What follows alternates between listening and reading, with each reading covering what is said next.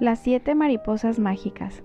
En un lugar donde reinaba la magia hace mucho tiempo, existía un misterioso bosque encantado que por el día lucía colores vivos y llamativos, pero por la noche se convertía en un lugar triste y apenado de colores grises.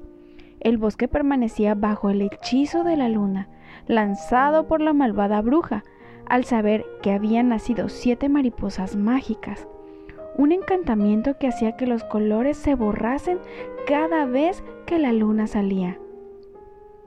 Las siete mariposas vivían en el árbol más alto, eran grandes y hermosas, con unas alas de terciopelo pintadas con purpurinas y colores llamativos y con adornos bordados en oro y plata.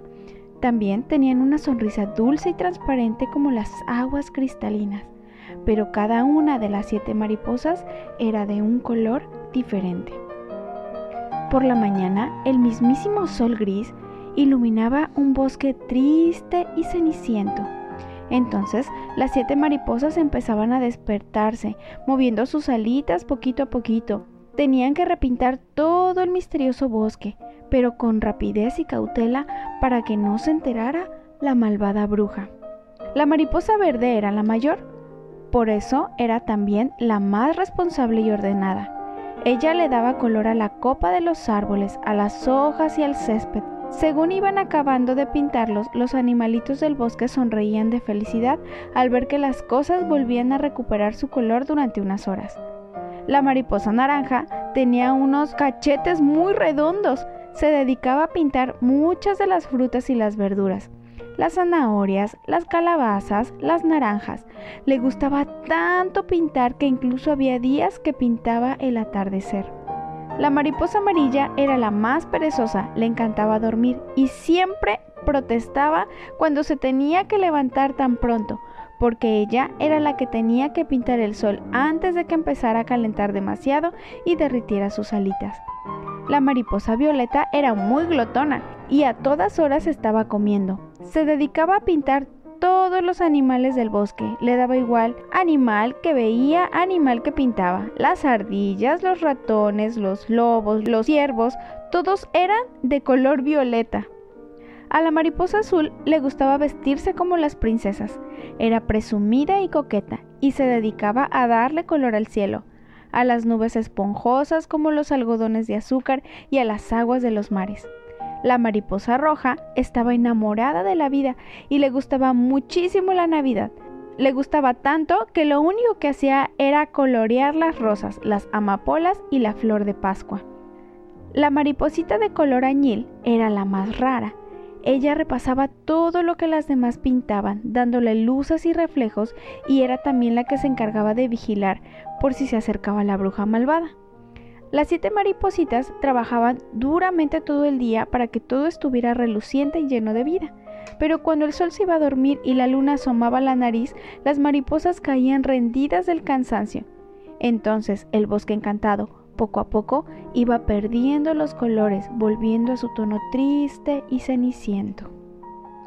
Así estuvieron mucho tiempo hasta que un día la bruja decidió darse un paseo con su escoba mágica, a ver cómo marchaban las cosas en su bosque encantado.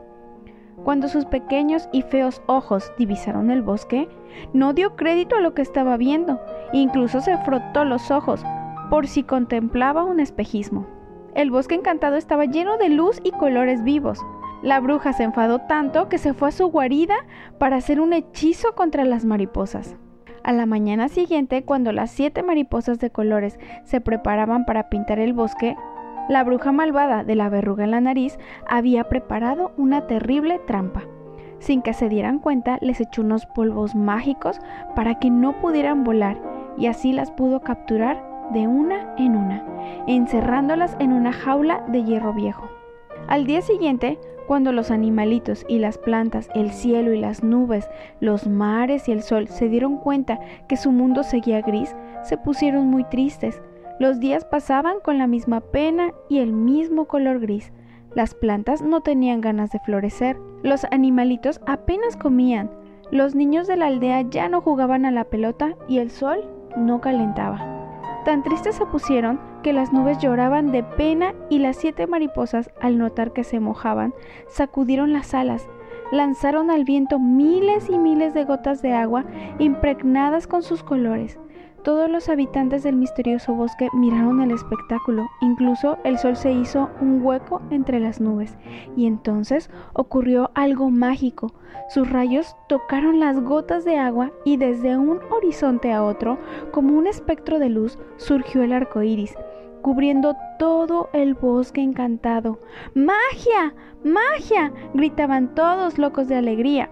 ¡Por fin vuelven los colores! Desde entonces, cada vez que llueve y sale el sol, las siete mariposas mágicas aletean con alegría, indiferentes a su triste destino, lanzando el viento a los colores que el arco iris dibuja al cielo, mientras la bruja malvada de la verruga en la nariz se muere de rabia al verlo.